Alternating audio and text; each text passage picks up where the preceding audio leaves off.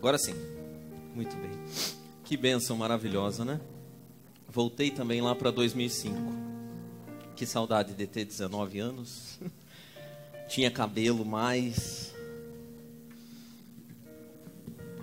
Mas que maravilhoso é a gente poder perceber que as mesmas músicas ainda falam o nosso coração. As mesmas músicas ainda me tocam e eu não digo que é do mesmo jeito que lá em 2005, porque eu já não sou o mesmo também. Mas Deus ainda é o mesmo. Ele ainda fala conosco, ainda se manifesta a nós. E que bênção é, mês após mês, a gente estar tá aqui celebrando ao mesmo Deus. E eu não sei quanto a você, mas eu celebro a esse Deus da mesma forma que eu celebrava antes.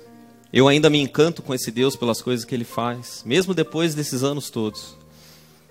Eu ainda acredito que Deus é bom, mesmo tendo vivido 14 anos depois disso. E eu acredito que Deus faz coisas boas, mesmo tendo experimentado decepções. Por isso que quando a Bíblia diz que Deus é o mesmo, eu não tenho dúvida disso. Deus de fato é o mesmo. É o mesmo Deus bondoso. E eu queria conversar com você hoje sobre a bondade de Deus, e eu queria que você se sentasse.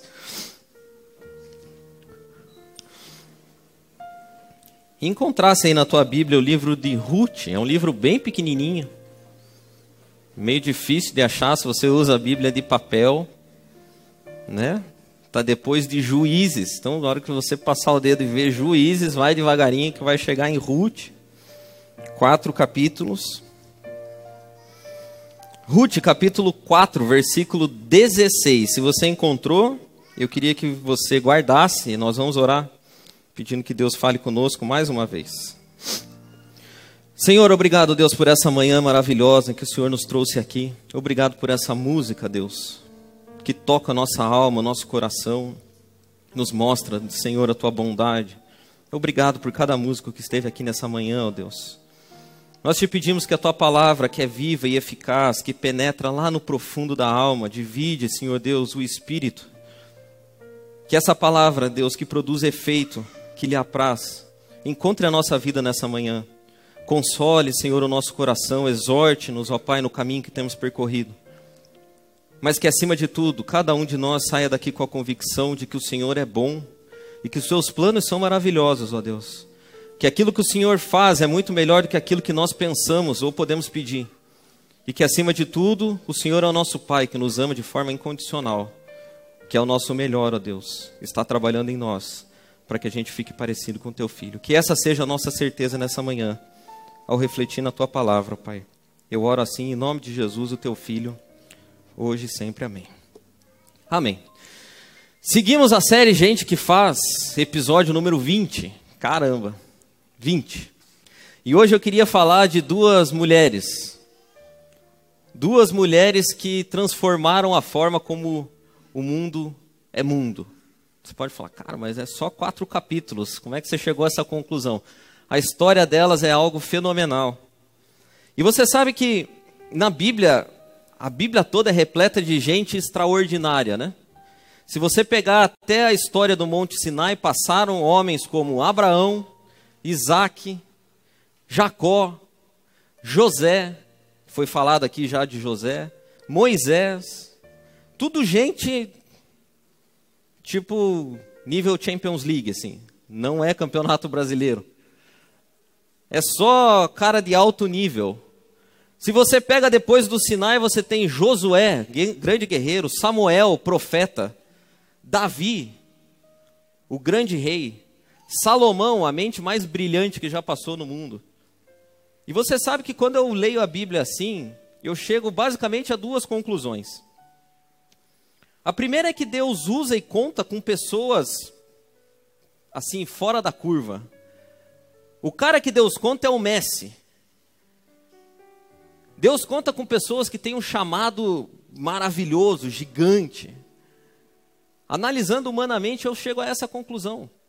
A gente viu aqui na semana passada que existem pessoas que têm um chamado e não importa o que aconteça, Deus vai fazer com que o chamado se cumpra. O Deus nos falou aqui de Jonas, que foi parar na barriga do peixe porque não quis cumprir o chamado. Então lança uma palavra a você, cumpra seu chamado, porque senão Deus vai fazer você parar na barriga do peixe.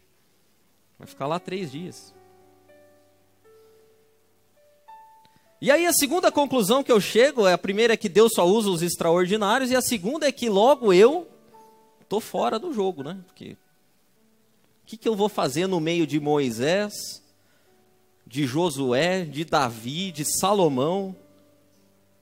E aí, quando eu olho para essas coisas, a conclusão humana que eu chego é que as minhas escolhas, os meus sonhos, os meus desejos, nada disso importa para aquilo que Deus está fazendo no mundo. Que eu posso escolher qualquer coisa, que eu posso viver de qualquer jeito, que eu posso. Enfim, posso ser eu mesmo, sem compromisso com a história. Porque Deus vai fazer as coisas que Ele vai fazer independente de mim. Porque Ele tem os extraordinários dele, Ele tem os escolhidos dele. Aquilo que eu faço não interfere naquilo que Deus está construindo. E sabe que essa é uma grande mentira que o diabo faz com que a gente acredite.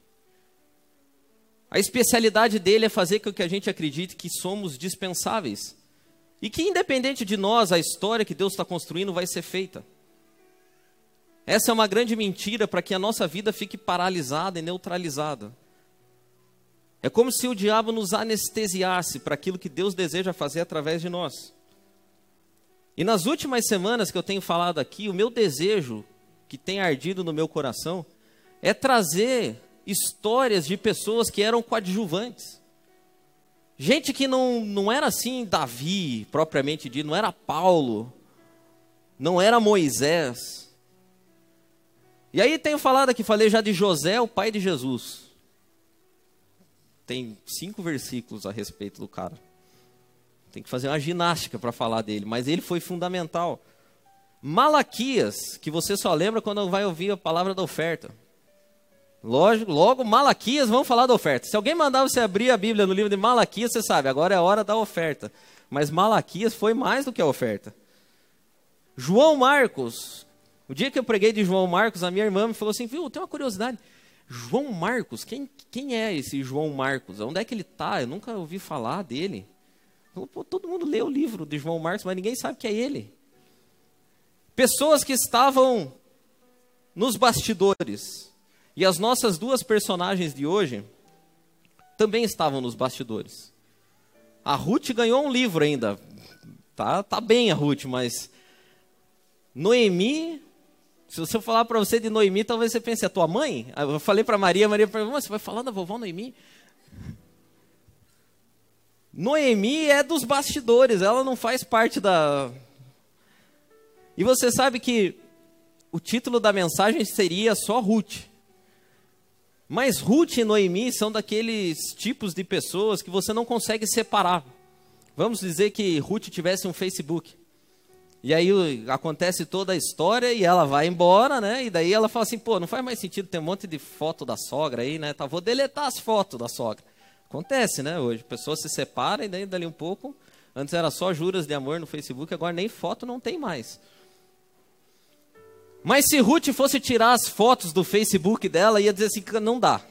Porque se você tirar Noemi da tua vida, não tem como contar a tua história sem contar a história de Noemi. Elas se confundem, elas se cruzam, elas estão entrelaçadas. Não existe como contar a história de Noemi sem falar de Ruth, nem de Ruth sem falar de Noemi.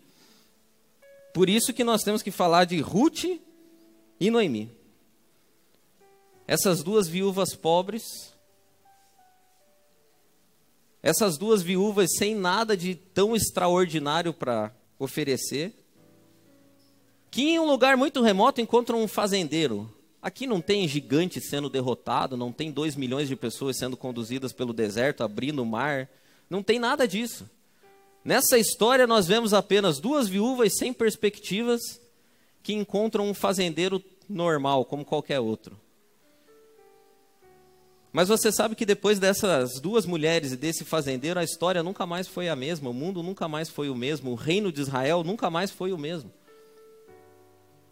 E é por isso que eu queria que você abrisse a tua Bíblia aí, que você achou em Ruth, capítulo 4, versículo 16. E eu vou começar a história do fim. Igual aqueles filmes que a gente assiste que começam do fim e depois a gente vai chegar no fim no decorrer deles. Ruth, capítulo 4, versículo 16 e 17, são uma das últimas palavras do livro de Ruth. E vai dizer assim: Noemi pegou o menino e segurou no colo, acariciou-o, beijou-o e cuidou dele com todo carinho. As vizinhas começaram a chamá-lo o menino da Noemi, mas o seu nome verdadeiro era Obed. Obed foi pai de Jessé, e Jessé foi pai de Davi. Obed foi pai de Jessé. Jessé foi o pai de Davi. A vida das duas viúvas terminou de um jeito maravilhoso. Eu, fico, eu fiquei lendo isso aqui essa semana e fiquei pensando nisso. Tico foi pai da Maria e da Helena. A Helena e a Maria foram mães de Fulano. Coisa maravilhosa é quando a nossa história é conhecida por aqueles que nos sucederam. Quando a gente deixa um legado a ponto de as pessoas lembrarem de nós pelos nossos filhos, isso deve ser algo tremendo. E é assim que terminou a história delas, mas a história delas nunca foi uma história de facilidades. Sempre foi uma história de dificuldade. E Noemi, para que você saiba, era esposa de um homem rico chamado Elimeleque. E eles moravam em Canaã no período dos juízes. O período de juízes foi um período bem difícil. Você lembra aqui, já foi falado dentro da série de dois dos juízes. William falou de Gideão, que era um juiz bacana. E a Jo falou da juíza, Débora, que também era uma juíza bacana. Mas se você lê o livro dos juízes, era basicamente assim: um juiz é bom, o reino vai bem. O juiz é ruim, ferra tudo. Aí vem o juiz bom, vai bem de novo. O juiz ruim, ferra tudo. E esse pessoal aqui, a Noemi e o Elimelec, não deram sorte, porque eles pegaram a época de um juiz ruim. E aí havia fome, havia desespero na terra de Canaã. E eles decidem pegar os seus dois filhos. Se você precisa de dica de nome, vou dar para você. Você, que está grávida aí, ó. Malon, Malon, bom nome. E Quilon. Nos dias de hoje, se você for para Goiás, vira dupla sertaneja. Malon e Quilom. Pegaram os dois e se mandaram. E se mandaram para uma terra chamada Moabe. Decidiram ir para o território inimigo, porque Moabe não era um lugar bacana. Entendeu? É tipo, você vai ser refugiado do Brasil, vai para onde? Para o Afeganistão. Porque lá tinha pão, mas era uma terra amaldiçoada. Se você ler a história, Deus disse que lá os moabitas nunca poderiam fazer parte da congregação do Senhor. Nunca poderiam entrar para a família de Israel. Por quê? Porque eles não foram bacanas. Quando o povo estava saindo do Egito, eles poderiam ter tido a oportunidade de dar passagem no território, dar um pãozinho, dar água para fortalecer o pessoal, e eles não fizeram.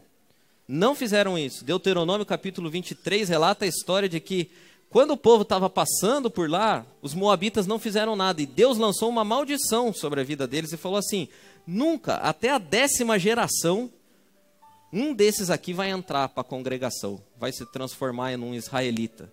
Porque eles não deram pão e ainda fizeram o seguinte: contrataram o Balaão, que era o feiticeiro, o macumbeiro da época, para amaldiçoar o povo. Então Deus ficou irado com eles. Só que o desespero era tão grande de Noemi e Elimeleque que eles pegam os dois e vão lá para essa terra de Moab. E começam a viver lá. E quando você tem dois filhos e vai para uma terra estranha, sabe o que vai acontecer com seus dois filhos? Eles vão ficar estranhos. Porque eles vão se casar com gente estranha. Eles vão se misturar com gente estranha. Se você sair daqui e for para o Afeganistão, tem grande chance do teu filho virar muçulmano lá, se explodir. E eles foram para lá porque o desespero era enorme. Só que Noemi foi atingida pela fatalidade. E às vezes as coisas que acontecem na nossa vida nos atinge em cheio. São fatalidades. Noemi chega lá e casa os filhos dela com duas moabitas, Orfa e Ruth. O tempo passa e o marido de Noemi morre. Elimeleque morre lá na terra de Moab. Ela deve ter ficado triste, mas ainda tinha os dois meninos. Passa um pouco mais de tempo e os dois filhos, não se sabe o porquê, porque a história não conta, os dois filhos de Noemi também morrem. E aí aquela mulher que fugiu de uma situação de adversidade para um país estranho agora, se vê nesse país estranho sem o marido e sem os dois filhos. Noemi tinha perdido o sonho, a esperança, o marido, os filhos, a capacidade de se sustentar. Agora ela era uma viúva vivendo num lugar esquisito. E que história, né? Que história, que Deus me livre de 5% da vida de Noemi. A coisa era tão tão adversa para ela que ela pede que o nome dela seja mudado. As pessoas não me chamem mais de Noemi, significa amável. Me chame agora de Mara, porque eu estou amargurada de vida. A minha vida perdeu completamente o sentido e o significado, eu não sei mais o que vale a pena. E você sabe que aquela casa, que eu acredito que já tenha experimentado momentos de grande alegria, porque você sai do momento de dificuldade, casa os filhos, por mais que não seja aquilo que você desejava, mas você tem a tua família reunida. Há momentos de imensa alegria quando você está nessa situação. Mas aquela casa que havia sido um lugar, um palco de grandes momentos, agora estava desolada. E Noemi chega à seguinte conclusão: Cara, não faz mais sentido nenhum eu ficar aqui. Não faz mais sentido nenhum eu ficar aqui nesse lugar, porque esse lugar aqui acabou com a minha vida.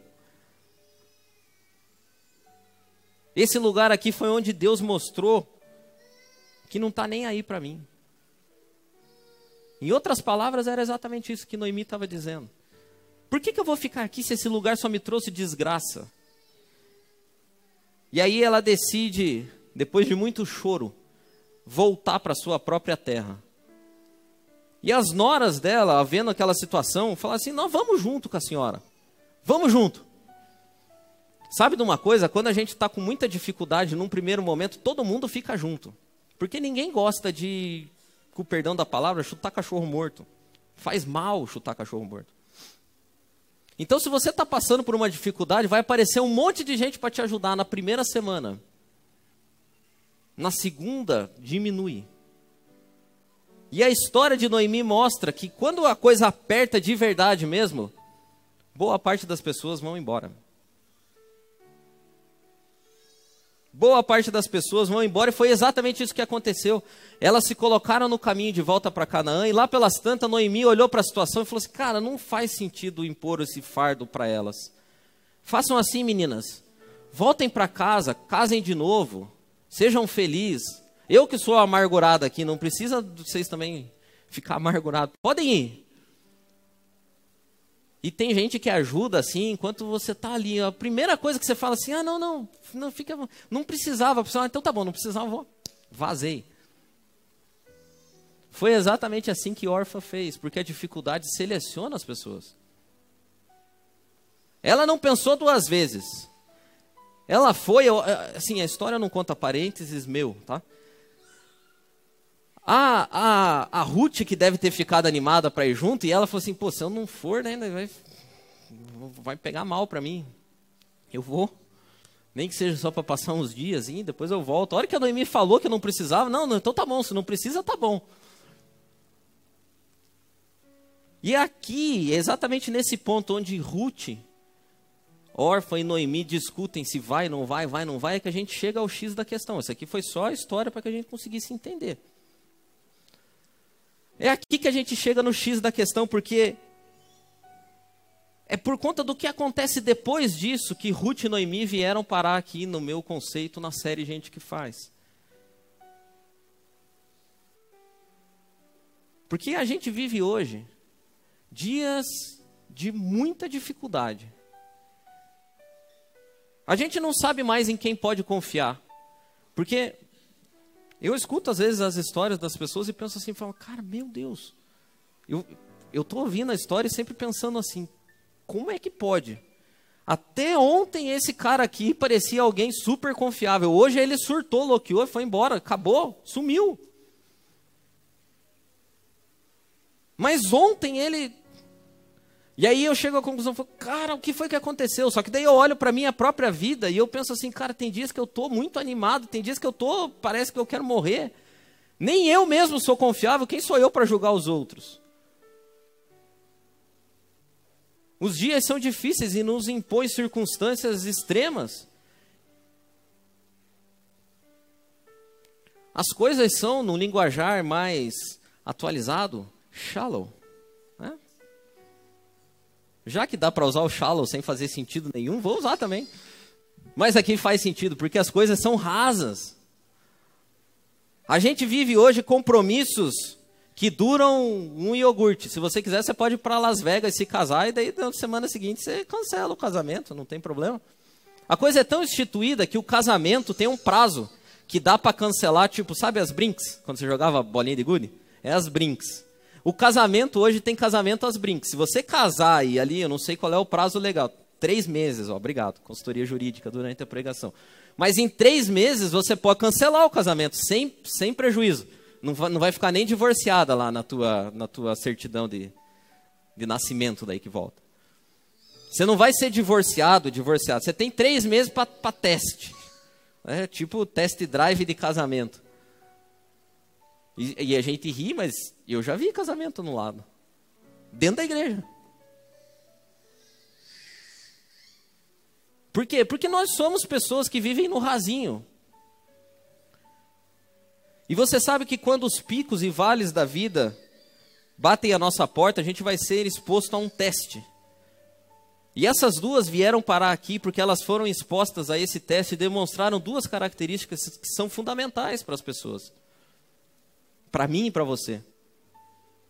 E essas duas características são fidelidade e resiliência. A história de Noemi e Ruth, mais de Ruth nesse inteirinho aqui, é muito mais uma história de fidelidade, de resiliência do que qualquer outra coisa. E é fidelidade porque é o seguinte: todos nós precisamos ter muito claro na nossa vida quais são as coisas que nos são caras. Porque se você for olhar para a vida de Ruth, depois que o marido dela morreu, ela não tinha mais responsabilidade nenhuma com a sogra dela.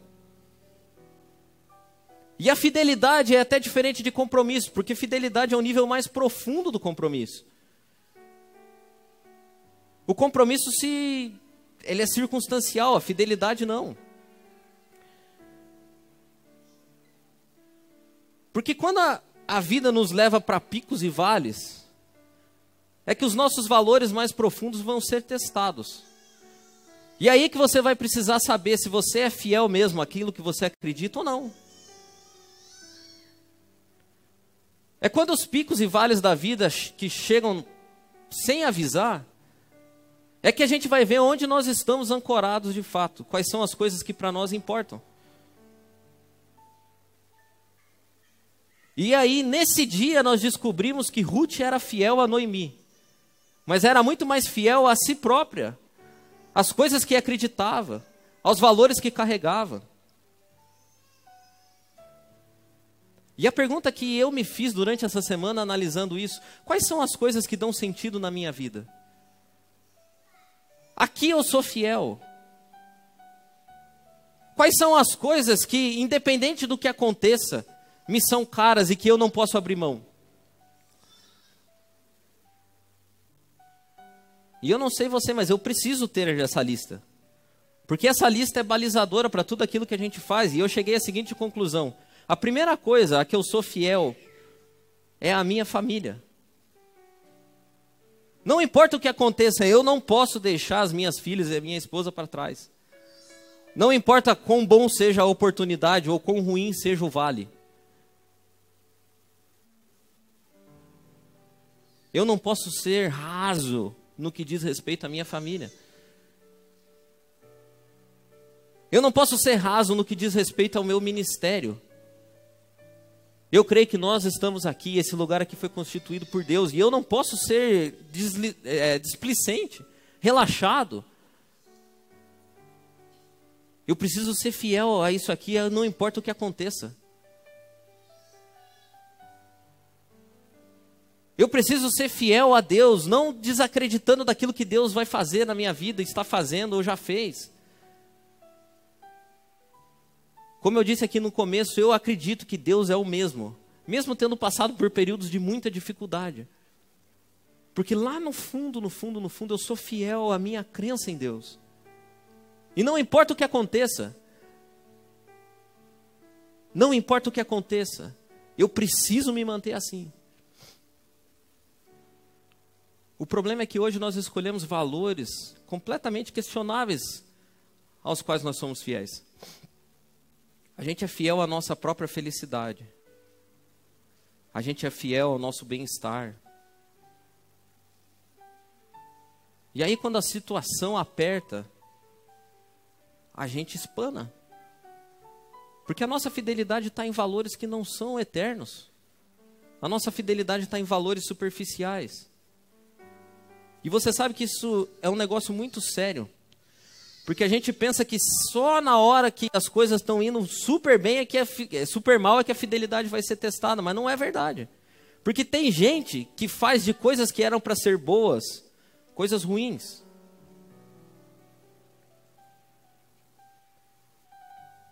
Não é assim? O cara é aquele negócio que você vê em meme. O meme é, é infelizmente é o é o reflexo da sociedade, né? Então é assim, aquele memezinho que tem do cara andando de bicicleta.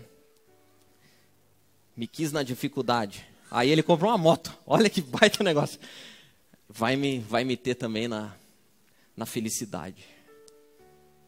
O problema é que tem gente que não é assim. E esse meme existe porque tem gente que tinha uma bicicleta e a hora que tem uma moto, aquela esposa já não serve mais.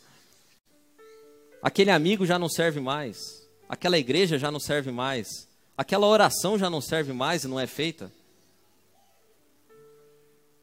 Então, os momentos de grande dificuldade, sim, provam a nossa fidelidade, mas os de grande abastança também. Tem gente que melhora um pouquinho do cargo da empresa, ele já não almoça com as mesmas pessoas. Tem gente que, que sobe 10% o salário dele, ele começa a se achar e dá um nojo, cara. Eu tenho nojo de ver. Nojo. Porque assim, ó, francamente, muito ricos não são problema. O problema são pessoas remediadas. Então a vida inteira eu tive um carro que eu tinha que empurrar aquele bendito daquele carro. O dia que eu comprar um carro com três anos de uso, ninguém me aguenta. Porque sabe o que acontece comigo? Eu não sou fiel ao meu valor. As coisas que acontecem comigo mudam a minha vida completamente.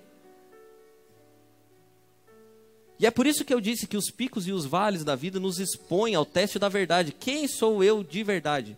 Quais são os meus valores de verdade?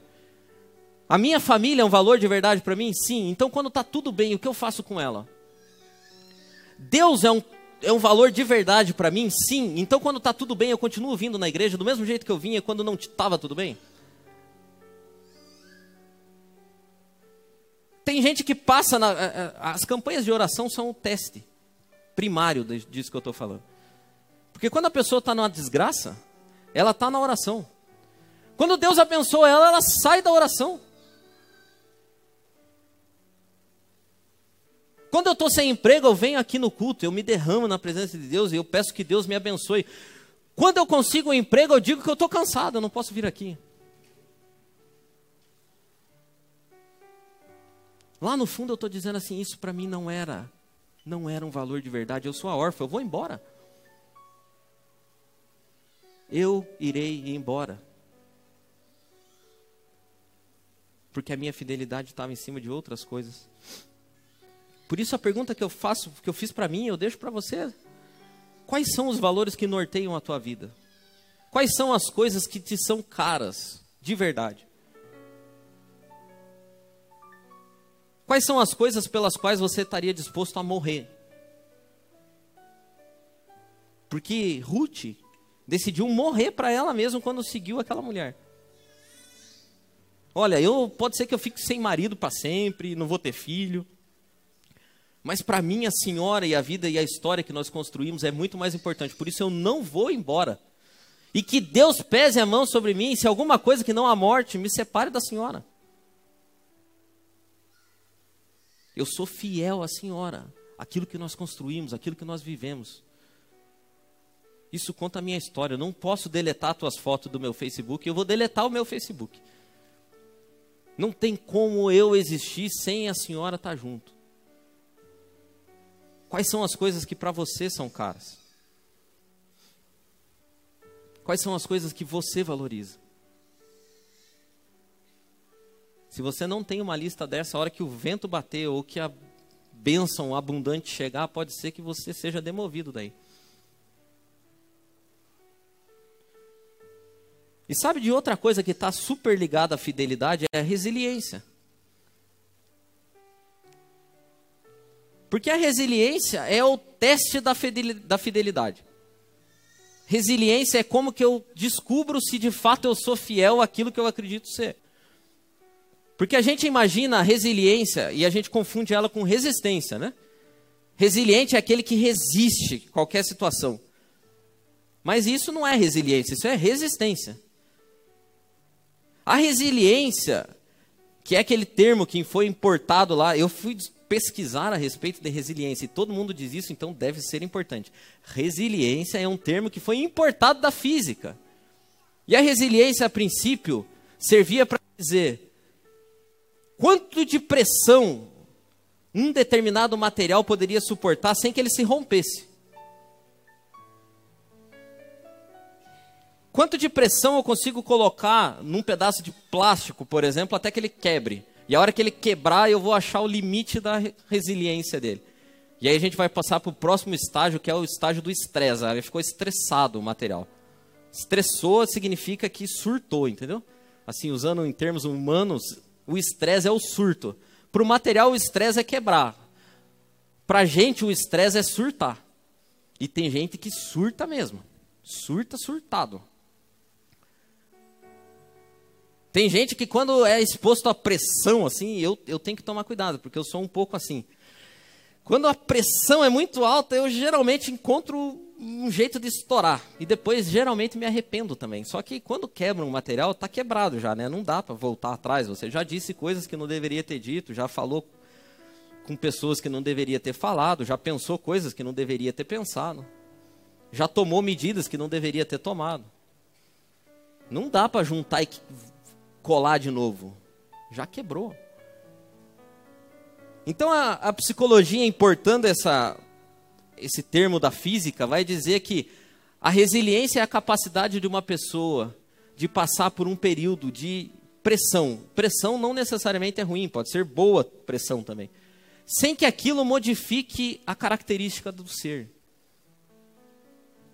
Então eu passo por um grande momento de pressão na minha vida mas eu não mudo. E eu conheci pessoas resilientes, assim, ao extremo. A ponto do cara estar tá numa crise financeira tão grande, de ter a luz de casa cortada, mas ficar feliz. Não mudou, porque sabe o que, que acontece? Ele era daquele jeito mesmo. Eu já tinha conhecido ele quando ele tinha dinheiro, e quando ele não tinha dinheiro, ele era a mesma pessoa. Resiliente. O fato é que na nossa história aqui, Noemi não, não, não era resiliente. Ruth era muito resiliente. Noemi não era. E aí uma dica, né? Se você não é muito resiliente, se junte com pessoas que são, porque você vai precisar da resiliência. E Noemi estava perdendo a guerra da resiliência, porque se você ler Ruth capítulo 2, versículo 20, ela, depois de fazer o relato de sua desgraça, dizendo que Deus tinha trazido ela, e daí a pessoa nem enxerga direito. Para esse lugar eu vim de mãos cheias. Não, você não veio de mãos cheias, porque você tinha saído de lá fugindo da fome. Olha como a gente. A sua desgraça agora de fato é maior, mas antes não era uma maravilha. Eu vim para esse lugar de mãos cheias. E aqui Deus mostrou para mim a sua indiferença porque aqui perdi meu marido, perdi meus dois filhos. Não me chame mais assim de Noemi, me chame de Mara. Ela tinha perdido a guerra da, da resiliência, ela estava erguendo um monumento à, à dor. Sabe gente que ergue monumento à dor? Essa aqui é a minha dor, ó. Eu vou adorar ela. Eu vou viver debaixo dessa dor. E Noemi estava perdendo a guerra da resiliência. Mas Ruth não. Ruth continuava a mesminha. A pressão era enorme sobre aquela jovem também, mas ela continuava a mesma pessoa. E lá no meio da dificuldade, ela pegou aquilo que era caro para ela, submeteu a todas aquelas pressões e falou para a sogra dela o seguinte: eu vou junto, porque Deus me livre de abandonar a senhora, que Ele pese a mão em mim se uma coisa que não a morte me separe de senhora.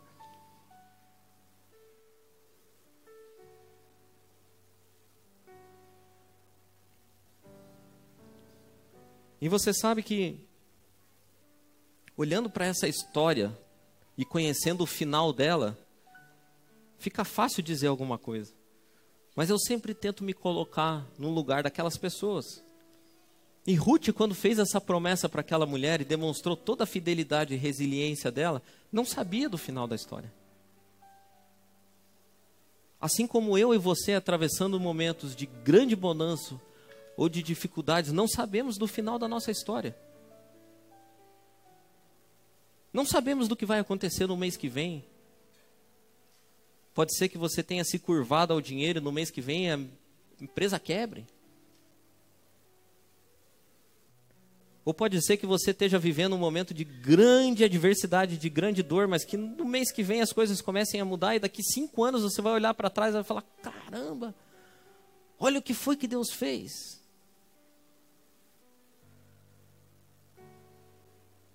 E eu não sei mesmo o que está acontecendo. Mas uma coisa eu sei: Deus usa e trabalha na vida de pessoas fiéis e resilientes.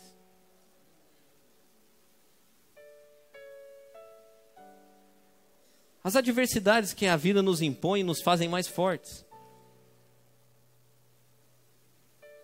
As bênçãos que Deus nos, Deus nos dá, às vezes, nos provam também. Lá no fundo, no fundo, o que vai contar é o quão fiel e quão resiliente você é. A história se desenrola, aquelas duas mulheres chegam a Canaã de volta, e aquilo que parecia desgraça consumada, de alguma maneira Deus começa a trazer e a mover coisas e colocar pessoas nos, no lugar certo, na hora certa, do jeito certo, o parente certo. E inexplicavelmente Ruth começa a colher os restos de espigas de uma fazenda que ela nem sabia, mas era a fazenda do parente próximo dela, que era o resgatador. E Deus vai movendo, e Noemi começa a enxergar um fio de esperança surgindo naquele lugar. Dá dicas para a nora dela. Oh, faz assim. Vai lá, quando ele dormir, você vai lá, fica bonitinha, passa uma maquiagem boa, não é qualquer uma, boa. Mary Kay, tá? Não qualquer uma. Dá uma caprichada. Noemi começa a ver um fio de esperança, aquilo que era desgraça começa a se desenhar e alguma coisa vai acontecer. E eu sinto que Deus está fazendo alguma coisa, e ela começa. E assim é comigo também, eu já passei vales tão profundos que eu pensava assim: como Deus eu posso sair desse lugar? E sempre depois de orar, alguma coisa me tranquilizava. E essa alguma coisa eu tenho certeza que era Deus. Então, lá no fundo, hoje, quando eu vejo algumas pessoas passando por uma situação muito adversa, eu sempre dou conselhos, porque é do meu jeito, mas o último sempre é o mesmo. Calma. Ainda não acabou, Deus pode mudar. E a história dessas duas termina com Noemi. Começa com Noemi, passa por Ruth e termina com Noemi. O versículo que a gente leu diz que Noemi pegou o menino e o segurou no colo. Acariciou aquele menino, beijou e cuidou dele com todo carinho. E as vizinhas que viram a situação que aquela mulher tinha chegado naquele lugar. A Bíblia diz que as vizinhas começaram a chamá-lo de um menino da Noemi. E sabe que quando eu li essa história, e fiquei pensando na vida dessas duas, aquele menino, aquele menino não era só uma criança, ele era um símbolo. E eu acho que por isso que Noemi pegava ele no colo, daquele jeito, cuidava dele. Porque ele não era só uma criança, ele era um símbolo. Para Noemi, aquele não era um simples neto, era um menino da Noemi. E versículos antes diz que aquele menino trouxe de novo a vida para Noemi.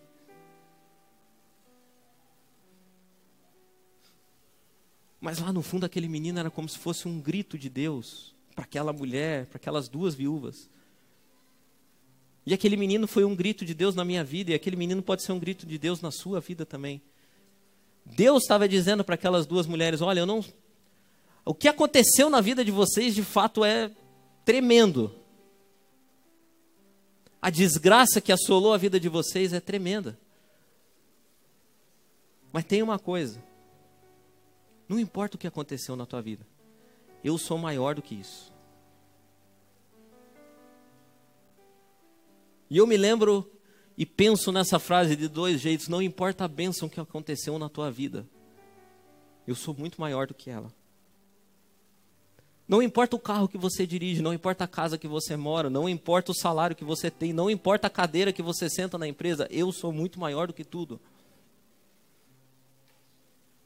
Não importa a desgraça que acometeu a tua vida, não importa as perdas que você teve, eu sou maior do que isso. Não importa a dificuldade que você está vivendo, eu sou maior do que isso. Se você tiver fidelidade e resiliência, daqui a pouquinho você vai ver. Aquele menino era um grito de Deus.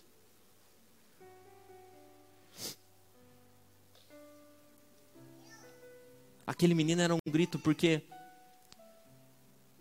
Deus usa de forma tão extraordinária pessoas fiéis e resilientes que ele até muda. Muda as coisas que ele tinha dito e tinha pensado. Deus não queria que nenhum moabita entrasse. Deus tinha dito que nenhum moabita faria parte da congregação,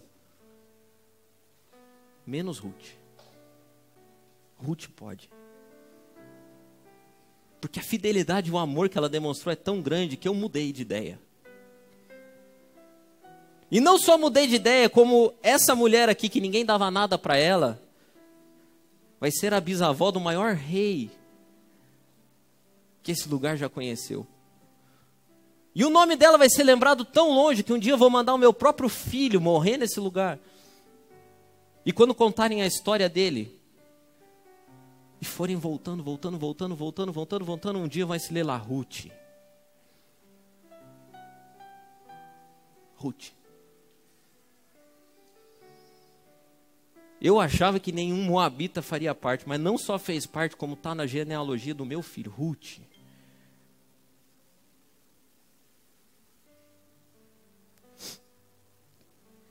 A história termina. A história termina dizendo quem era aquele menino. Era chamado do menino da Noemi, mas ele tinha nome. Aquele menino era Obed. E o Obed foi pai de Jessé. E Jessé foi pai de Davi.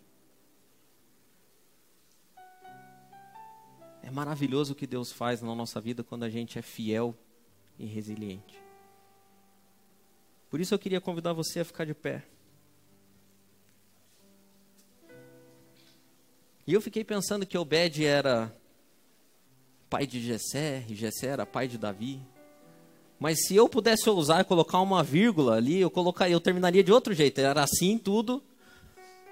Mas o Obed era filho da fidelidade, da resiliência da Noemi e da Ruth. Antes de ser pai de Jessé. Ele só existiu porque a mãe dele foi fiel e resiliente. E eu pensei, a que coisas eu sou fiel? Quais são os meus valores inegociáveis? Mas também fiquei pensando, quais são os obeds que poderiam surgir na minha vida e que eu tenho bloqueado por falta de fidelidade e resiliência? Quais são as coisas boas que eu poderia experimentar de Deus e não experimento por falta de fidelidade e de resiliência? Quais são as bênçãos que Deus tem para derramar na minha vida e que eu não consigo receber e não consigo ver, simplesmente por falta de fidelidade e de resiliência? Hoje nós estamos aqui diante da mesa e Jesus é o exemplo máximo de fidelidade e de resiliência. Sendo Deus, esvaziou-se da sua glória, desceu aqui, viveu entre nós, foi tentado em tudo, foi pressionado por tudo, mas sem pecado morreu.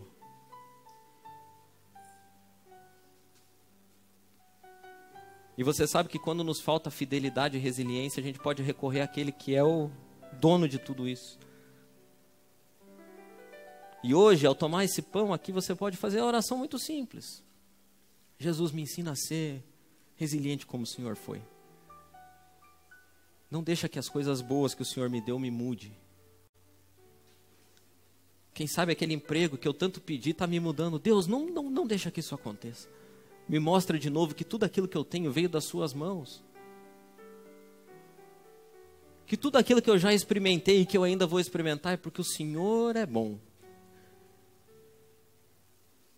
Por isso que a Bíblia diz que vocês comam, bebam, qualquer coisa que vocês façam, deem graças a Deus, porque tudo veio dele.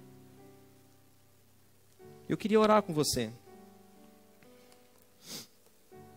E que o Senhor abra os teus olhos, os teus ouvidos, mas mais do que isso, a tua mente que você reveja os seus valores inegociáveis. Que você perceba quais são as bênçãos que por acaso estão te afastando daquilo que Deus projetou para você. Que no meio da dor você saiba que isso não é tudo. Que inexplicavelmente pode nascer um menino. Quando tudo parecer perdido. E que lá no fundo, no fundo, qualquer coisa que você experimente, é Deus fazendo. Senhor, obrigado, Deus, pela tua fidelidade. Oramane care fasture la manai.